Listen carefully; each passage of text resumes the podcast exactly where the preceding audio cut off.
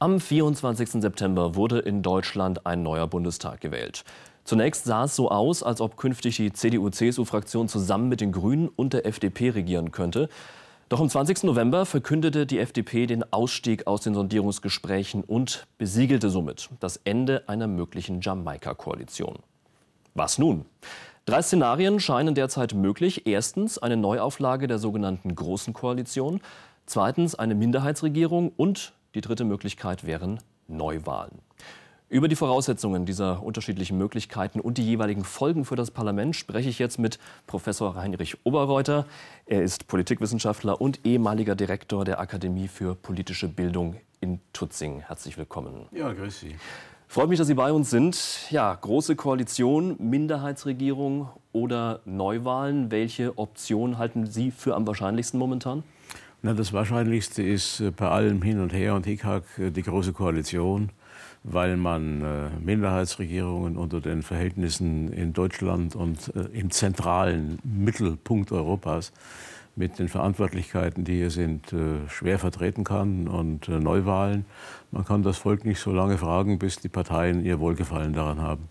Die Große Koalition ist jetzt aber doch in vielen Teilen der Bevölkerung und auch innerhalb der SPD eher unpopulär, eher umstritten. Warum ist das so aus Ihrer Sicht? Ja gut, äh, das Volk muss man fragen, warum es so gewählt hat, äh, wie es gewählt hat. Und diese Frage ist müßig. Äh, das Volk nimmt sich das Recht, sich zu entscheiden. Es fragt eigentlich nicht so im Wahlakt, wie relevant das für die Regierungsbildung ist, sondern es will sich ausdrücken, es will seine Positionen in der Politik vertreten sehen. Äh, die SPD ist äh, gegen große Koalitionen nicht erst jetzt allergisch, wo sie eines ihrer schlechtesten oder das schlechteste Wahlergebnis eingefahren hat. Sie war schon immer äh, sehr problemhaft eingestellt gegenüber dieser Lösung. Auch das letzte Mal hat man äh, im Grunde der Großen Koalition der Schuld, die Schuld an einem schlechten Wahlergebnis gegeben. In Wahrheit hat die SPD während dieser Großen Koalition vier Parteivorsitzende verschlissen. Das macht alles äh, Konsequenzen, das bringt Folgen für die Popularität, für die Stabilität, für das Ansehen einer Partei. Einen Vorsitzenden hat man am Schwielaufsee entlassen, auf dem, Wall, äh, auf dem Parkplatz des Hotels. Äh, das sind alles keine Markenartikel. Und äh, da hat man also im Grunde den bequemen Ausweg gesucht. Das war im Wesentlichen der linke Flügel. Äh, Angela Merkel und die Große Koalition an sich dafür verantwortlich zu machen. Aber die Schuld war schon ganz gut beiderseits verteilt. Und es hat keinen Sinn, da jetzt wieder anzuschließen. Aber, aber dennoch ist ja doch ein ziemlicher Druck da für CDU, CSU und SPD, diese Große Koalition vielleicht wieder zu bilden, oder? Schauen Sie, äh, was ist äh, die Aufgabe eines Parlaments zentral und äh, welche Verantwortung haben die Wähler, wenn sie überhaupt an irgendwas denken, außer an parteipolitische Orientierungen, zu verteilen? Die zentrale Aufgabe in unserem System des Parlaments ist Regierungsbildung. Die Bezeichnung Legislative ist sowas von alt und betagt und hintendran und nebenaus, dass man sie eigentlich aus dem Verkehr ziehen müsste. Regierungsbildung und Regierungsstabilität und wenn man sich die Grundgesetzkonstruktionen anschaut in Reaktion auf Weimar, dann war das das zentrale Anliegen. Und die Aufgabe der Politiker, der Parlamentarier ist, äh, Kompromisse zu finden, nicht unter allen Gesichtspunkten, aber doch so weit wie möglich äh, in diesen Suchprozess einzutreten, um diese Verantwortung, Stabilität äh, und Regierung zu gewährleisten für eine gewisse Weile. Jetzt könnten diese Gespräche aber auch wieder scheitern. Halten Sie eine Neuauflage der Jamaika-Gespräche vielleicht sogar für wahrscheinlich? für realistisch? Also in der letzten Zeit hat man sich angewöhnt, äh, keine Prognosen und keine Einschätzungen mehr zu wagen. Äh, ich würde im Augenblick sagen, höchst unwahrscheinlich.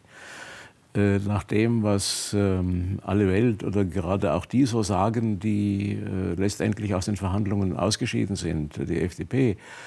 Nur wenn sich die Alternative stellt, noch einmal darüber zu reden, oder Neuwahlen oder Minderheitenregierung, halte ich zumindest Gespräche für wahrscheinlich. Ob dann eine solche Lösung äh, wieder in den Bereich der Möglichkeiten äh, tritt, äh, halte ich für eine offene Frage. Mhm. Jetzt haben Sie gerade eben schon das zweite Szenario, das zweite mögliche Szenario angesprochen, die Minderheitsregierung.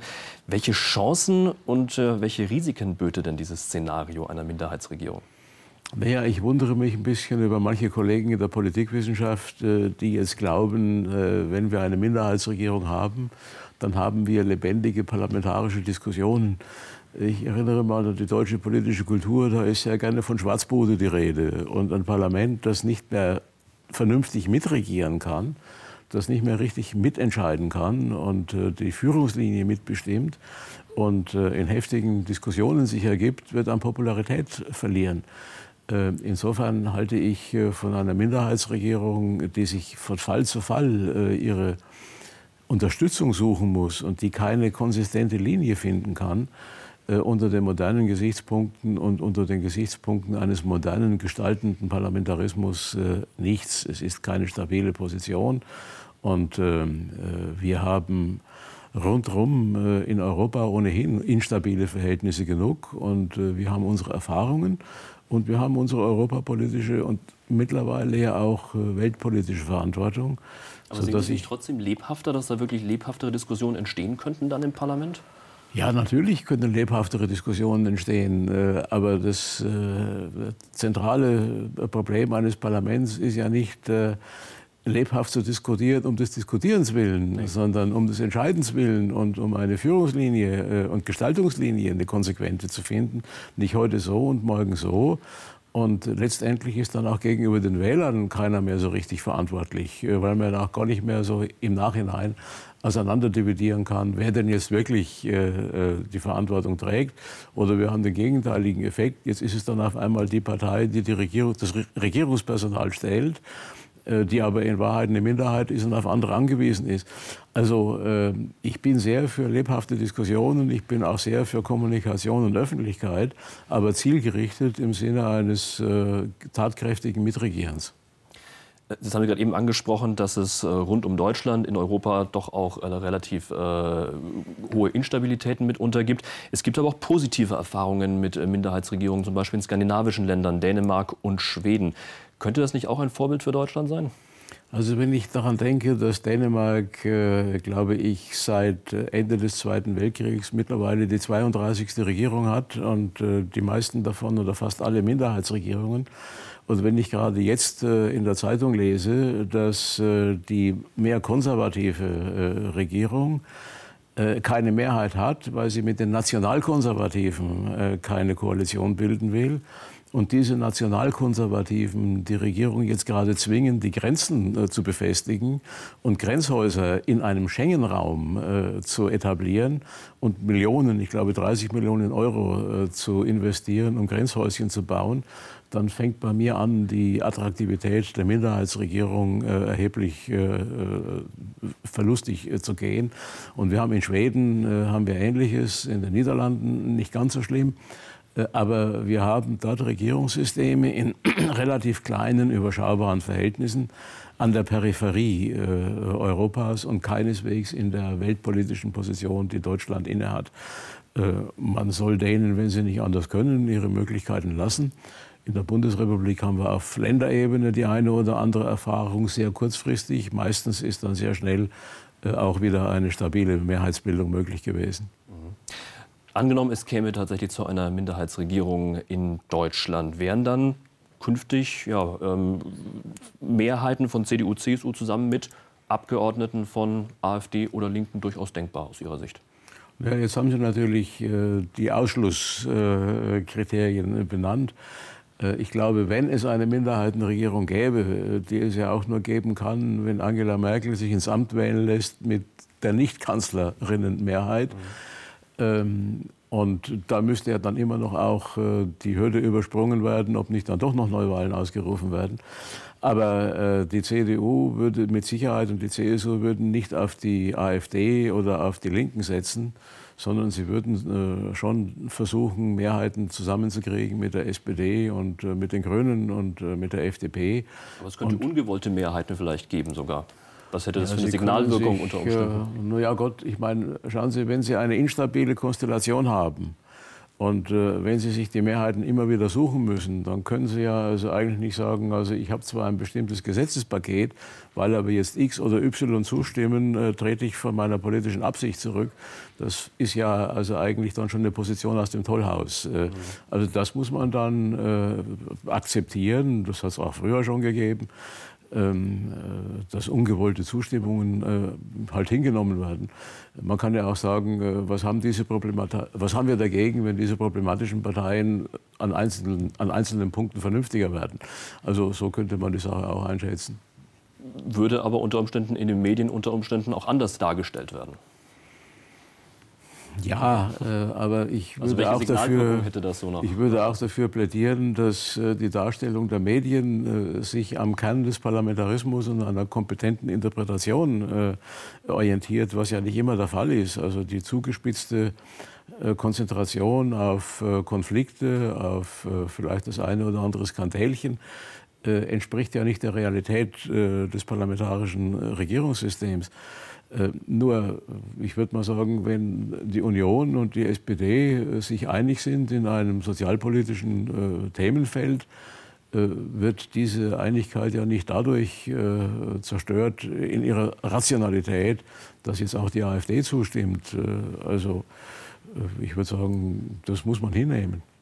Schauen wir uns die Konstellation noch mal so ein bisschen an. Jetzt könnte ja die Union alleine oder vielleicht auch mit einem Koalitionspartner eine Minderheitsregierung bilden. Was wäre da aus Ihrer Sicht wahrscheinlich und mit wem gegebenenfalls?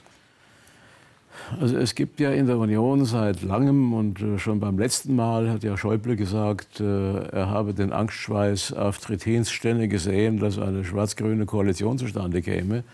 Äh, es gibt eine gewisse Sehnsucht nach einer solchen Konstellation auf Bundesebene und zwar offensichtlich von beiden Seiten, wie man gerade jetzt bei den Verhandlungen um die, um die Sondierungen gesehen hat.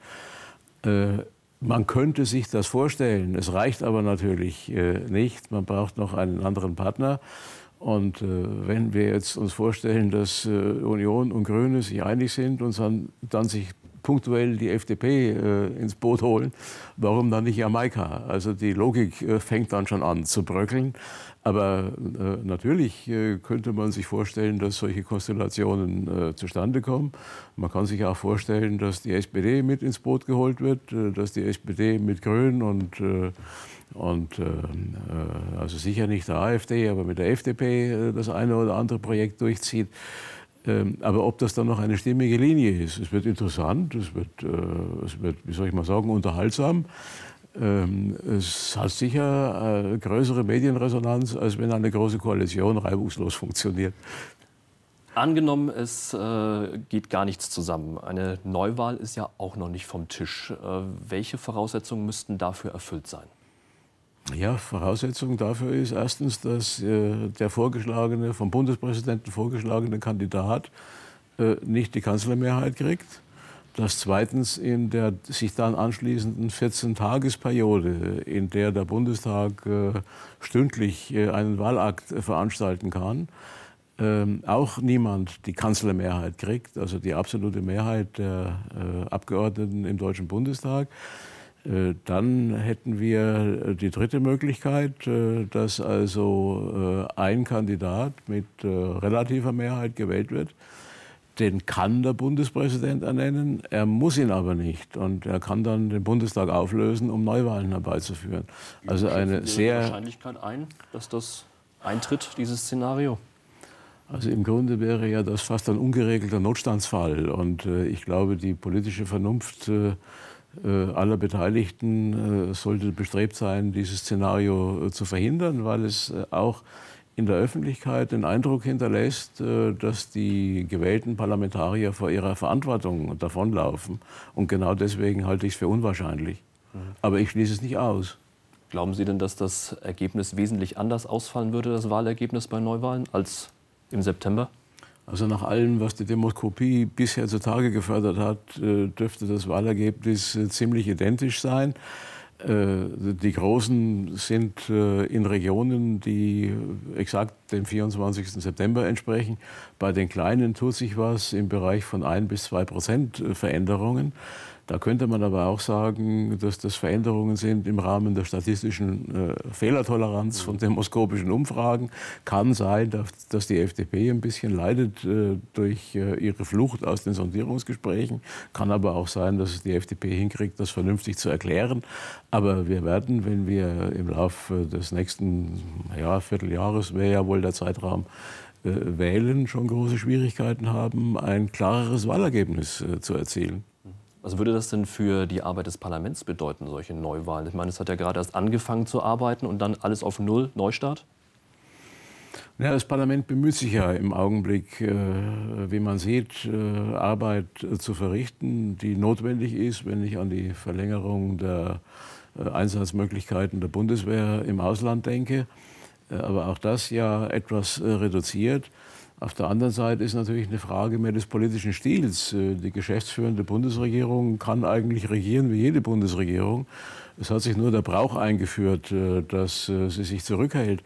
Äh, wenn sich die Dinge lang hinziehen, äh, wird auch eine geschäftsführende Regierung äh, die Geschäfte deutlich führen müssen. Und dann haben wir auch eine Herausforderung des Parlaments in einer naja, relativ koalitionär ungeordneten Funktion so etwas zu zelebrieren wie einen antiquierten Parlamentarismus, der in keiner Koalitions- und keiner Regierungsverantwortung steht, was sich aber letztendlich auch nicht gänzlich äh, überwinden und gegenstandslos äh, machen lässt.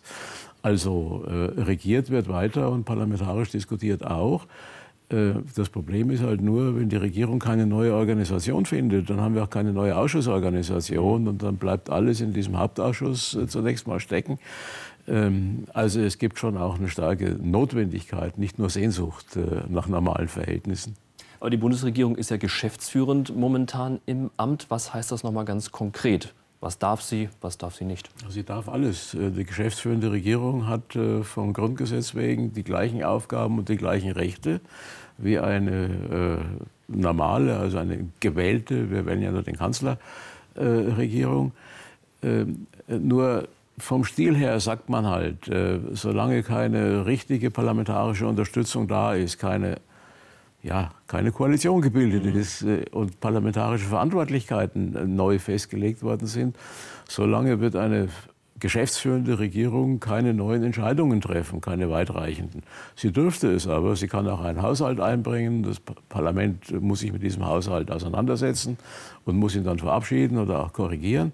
Äh, aber äh, das Horrorszenario, äh, dass eine geschäftsführende Regierung langfristig geschäftsunfähig wäre, existiert von Verfassungsrechts wegen überhaupt nicht. Also es kann ewig so weitergehen, theoretisch. Es könnte theoretisch ewig so weitergehen, wie im Übrigen das Grundgesetz auch den Bundespräsidenten nicht nötigt, irgendeine Frist einzuhalten um einen Kanzlerkandidaten äh, dem Bundestag äh, zur Wahl vorzuschlagen. Da sagt die juristische Literatur, äh, naja, er muss verantwortlich äh, in gewissen imaginären Fristen denken, aber das sagt überhaupt nichts. Und wie wir gegenwärtig sehen, beobachtet der Bundespräsident mit einer klaren verfassungspolitischen Aussage, wo die Prioritäten liegen sollten, äh, die äh, Kompromissbildungsprozesse der potenziellen Regierungsparteien und hält sich äh, jetzt schon eine ganze Weile zurück. Und ich nehme an, er wird auch jetzt äh, die neuen Gespräche zwischen Union und SPD äh, noch begleitend beobachten, ohne einzugreifen. Also heißt, es könnte weitergehen das gesamte Jahr 2018, 2019 und so weiter, bis wir vielleicht im turnusgemäß bei den nächsten Wahlen sind, jetzt mal naja, ganz also, weit das geblickt. Das ist natürlich ein fast schon karikaturhaftes äh, Schreckensgemälde. Ich glaube, Aber es wäre soweit, rechtlich möglich. Rechtlich äh, wäre es möglich, äh, weil eine, eine äh, vorläufige, eine geschäftsführende Regierung, Regierung im Amt ist. Ja. Aber wünschen sollten wir uns das nicht. Wie bewerten Sie denn jetzt grundsätzlich die derzeitige politische Situation? Ist das auch mal in Anführungszeichen ganz gut, ganz interessant, dass es in Deutschland eben nicht äh, alles korrekt läuft, alles nach Plan läuft und eben die üblichen Automatismen greifen?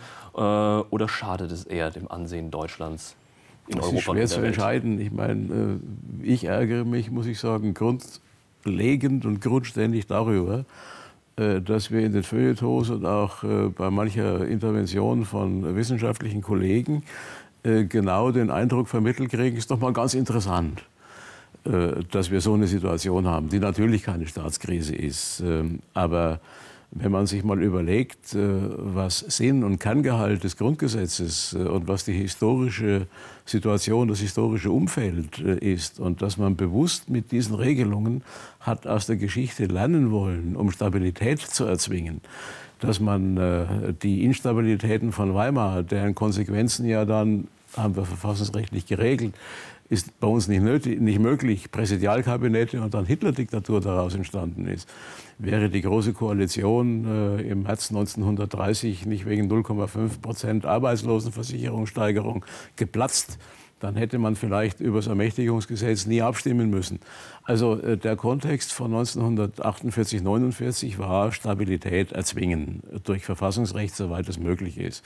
Und äh, das wirkmächtige Geheimnis eigentlich ist, äh, dass die Parteien äh, anders als vorher Macht und Verantwortung akzeptiert haben. Es war immer eine Mehrheitsbildung möglich, eine nötige Mehrheitsbildung möglich. Und man hat sich letztendlich nicht an der eigenen Klientel orientiert, sondern äh, an der Notwendigkeit, äh, das Gemeinwohl, sage ich jetzt mal geschwollen, zu unterstützen. Jetzt, wie, stehen, wie, steht Deutschland da in der Welt? Wie kommt das an aus Ihrer Erfahrung? Naja, nachdem wir selber so reden, als ob die Welt unterginge, brauchen wir uns nicht zu wundern, dass rundum in Europa manche sagen, die Deutschen sind im Augenblick nicht aktionsfähig und haben keine handlungsfähige Regierung.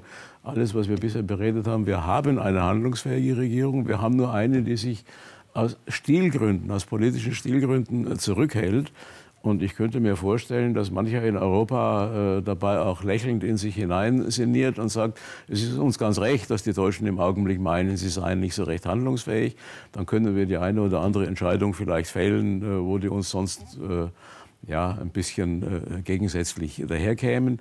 Aber wenn ich es richtig beurteile, hat in Europa auch niemand Interesse daran, äh, den Deutschen Schaden äh, zuzufügen. Also insofern gibt es ein gemeinsames Interesse, ähm, ja, also normale Zustände herzustellen und nicht solche, die politische Ästheten äh, vielleicht begeistern, aber die Funktionsfähigkeit eher beschädigen. Sagt Professor Heinrich Oberreuter, Politikwissenschaftler. Spannende Zeiten momentan. Vielen herzlichen Dank. Ich bitte schön. Und das war im Interview. Vielen Dank fürs Zuschauen. Auf Wiedersehen.